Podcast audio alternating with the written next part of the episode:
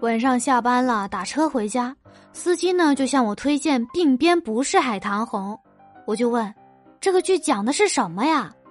司机说，这个戏啊是讲郭德纲的。我大吃一惊，这戏怎么就会讲郭德纲的呢？司机就说，这个男主啊跟郭德纲一样，他要把老京剧改成新的，各种老派人就围剿他，都让他给打败了。各种老派人就围剿他，都让他给打败了，他就成大牛了。里边还有黄晓明呢，他演于谦，有钱，专门捧郭德纲。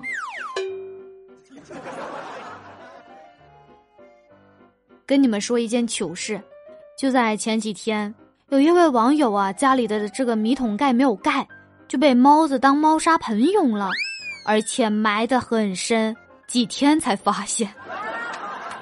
这位网友呢，还回答了一些人的问题啊。有个问题问的特别多，是什么呢？就为啥没有闻到臭味？这位网友就回答：因为他偷吃了一整条的大银鱼，上火了，屎变得很干很干，没有之前湿的那么臭了。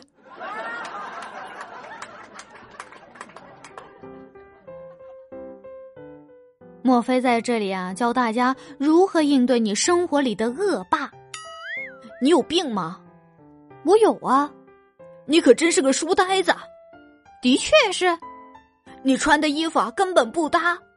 对，我们要开 party，但是不打算叫你。啊，谢天谢地，太好啦！之前立了 flank，说要早睡，再熬夜就是狗。从此以后，世人的日子越来越少了。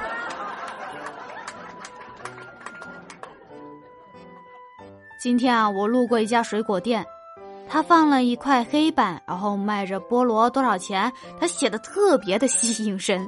他是怎么写的呢？他写着菠萝自杀十元五个，他杀十元三个。老板真的是烂掉就烂掉嘛，你摘下来就是你摘下来的嘛，你写这么恐怖是干嘛呢？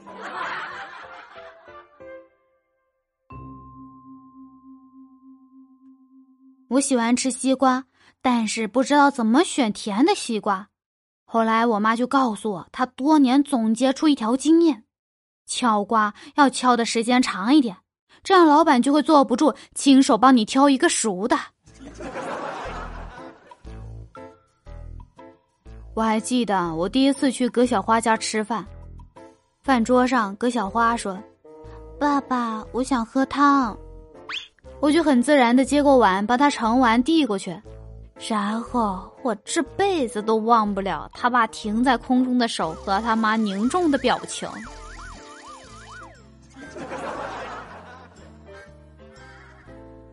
我弟啊，在学校上物理课，老师呢让同学写做物理实验中小灯泡不亮的原因。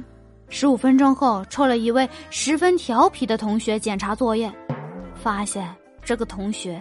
只写了一句：“家里太穷，买不起电池。”最重要的是，这个十分调皮的同学就是我弟弟。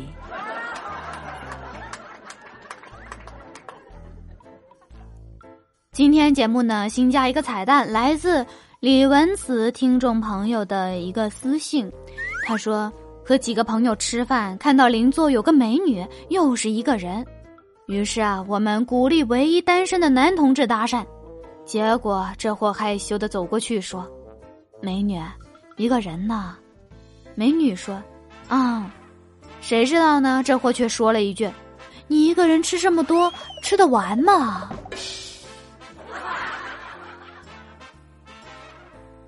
以后有想读评论的听众朋友们呢，可以去到每双周的。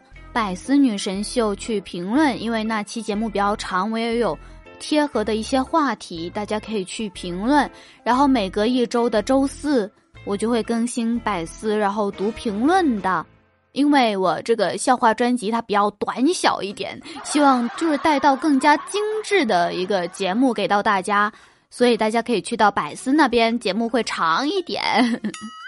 每双周四的百思，怎样算是双周呢？比如说，呃，九号的就是双周的星期四，然后到二十三号的，也就是双周的星期四，都是墨菲更新的百思女神秀。而且，呃，可能不久的将来吧，墨菲也可能会改名叫糖酥肉饼。因为确实有那么一个改名的打算，别别一会儿到时候我改了名，这人是谁呀？我不认识，我要取关他，那就我会伤心的，莫非哭给你看。嗯，好了，嗯，就这样吧，大家愉快的继续玩耍吧。